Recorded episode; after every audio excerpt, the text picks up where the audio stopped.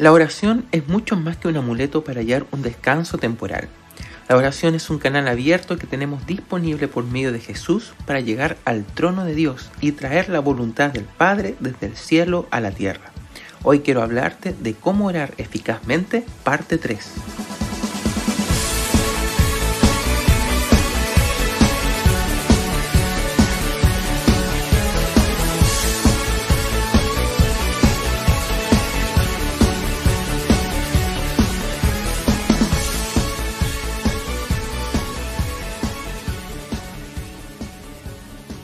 Todos de alguna manera hemos utilizado la oración como una manera de buscar la tranquilidad y el descanso, especialmente en momentos de complejidad y angustia.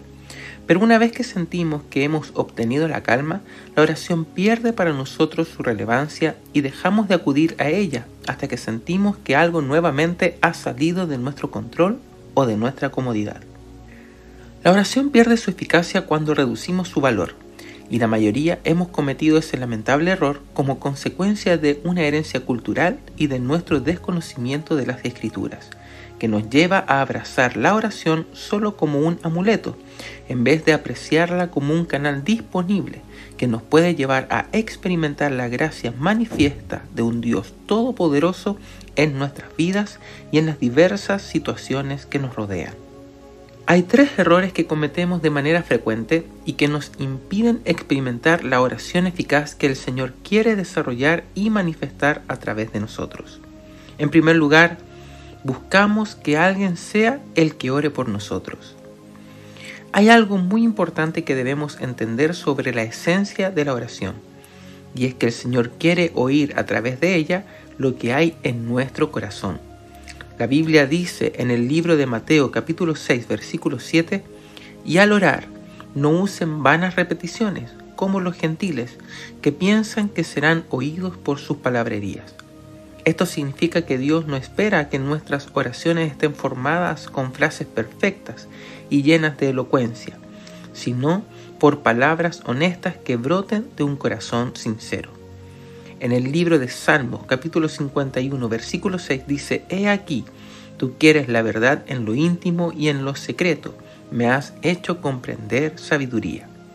Por eso, nuestra oración no puede ser reemplazada a través de la fe o del corazón de alguien más, pero la palabra sí nos anima a utilizar la oración para apoyarnos y fortalecernos unos a otros.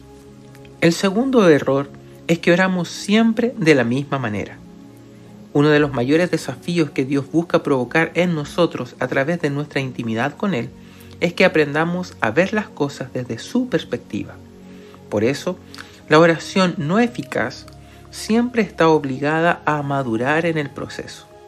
El Señor declaró en el libro de Isaías capítulo 55 versículo 9, Como son más altos los cielos que la tierra, Así mis caminos son más altos que sus caminos y mis pensamientos más altos que sus pensamientos. Por eso es muy importante que para alcanzar una oración eficaz en nuestro crecimiento espiritual busquemos aumentar nuestra perspectiva como también nuestras expectativas. Y el tercer error frecuente es que abandonamos la oración cuando no vemos respuestas. No debemos olvidar que la oración es un acto de fe y la fe siempre debe ser probada. Este principio no es algo que el Señor exige para nuestro sufrimiento, sino para lograr un crecimiento en nuestras emociones y carácter, lo que se traducirá finalmente en una mayor madurez al enfrentar la vida. La Biblia dice en el libro de Romanos capítulo 5 versículos del 3 al 5, también nos alegramos al enfrentar pruebas y dificultades porque sabemos que nos ayudan a desarrollar resistencia. Y la resistencia desarrolla firmeza de carácter y el carácter fortalece nuestra esperanza segura de salvación. Y esa esperanza no acabará en desilusión, pues sabemos con cuánta ternura nos ama Dios, porque nos ha dado el Espíritu Santo para llenar nuestro corazón con su amor. La oración es mucho más que un amuleto para hallar un descanso temporal. La oración es un canal abierto que tenemos disponible por medio de Jesús para llegar al trono de Dios y traer la voluntad del Padre desde el cielo a la tierra. Menospreciar el valor de la oración es un lujo que ya no podemos concedernos, pues hacerlo es limitar el poder soberano de un Dios lleno de gracia y amor que anhela transformar y redimir nuestras vidas y todo lo que nos rodea. No olvidemos lo que la Biblia nos exhorta en el libro de Romanos capítulo 12 versículo 12. Gozosos en la esperanza, pacientes en la tribulación, constantes en la oración. Oremos hoy. Padre, gracias porque por medio de la oración tú nos das la oportunidad de acceder a las bondades de tu corazón. Perdónanos porque muchas veces no hemos apreciado este regalo como es debido.